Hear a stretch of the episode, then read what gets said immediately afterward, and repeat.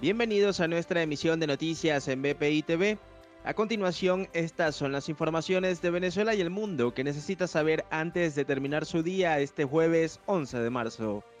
Ante las denuncias presentadas por la Oficina del Alto Comisionado de la ONU para los Derechos Humanos sobre Venezuela, Calixto Ávila, representante de la ONG Provea en Europa, respaldó lo planteado por Michelle Bachelet en cuanto a la mala práctica con la que se han venido ejecutando los despliegues de seguridad en las distintas barriadas de la ciudad capital.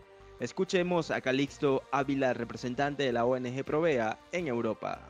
El Estado venezolano ha recurrido a sus tradicionales argumentos como defensa de la soberanía, no injerencia, dobles estándares, con el ánimo de poner eh, la agenda de cooperación por encima de la agenda de monitoreo.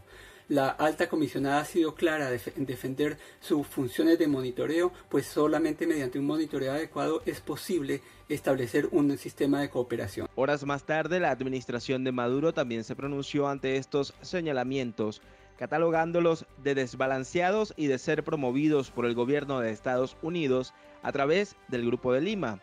El comunicado publicado también expone que la administración oficialista considera someter a revisión la relación con la Oficina del Alto Comisionado de la ONU para los Derechos Humanos y la próxima renovación de la Carta de Compromiso.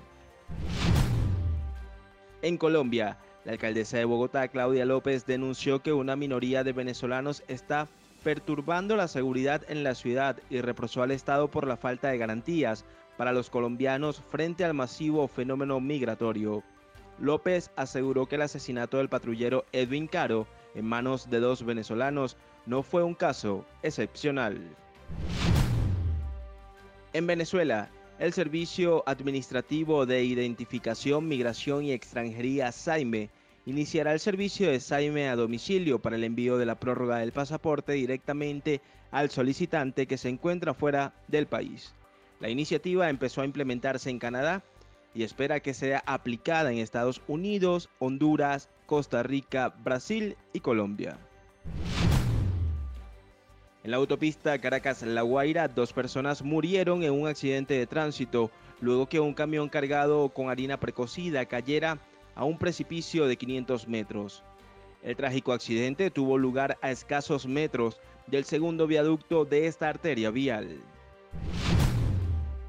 En Londres, la realeza podría perder el apoyo de las ex colonias de la Mancomunidad de Naciones, la Commonwealth, que incluye a más de 50 países de los cinco continentes.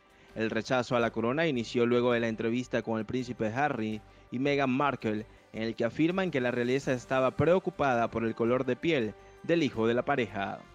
Para el desarrollo de estas y otras informaciones, los invitamos a sintonizar nuestra señal en vivo y contenido on demand en bpitv.com o a través de Roku, Apple TV, Amazon Fire y nuestro canal en YouTube.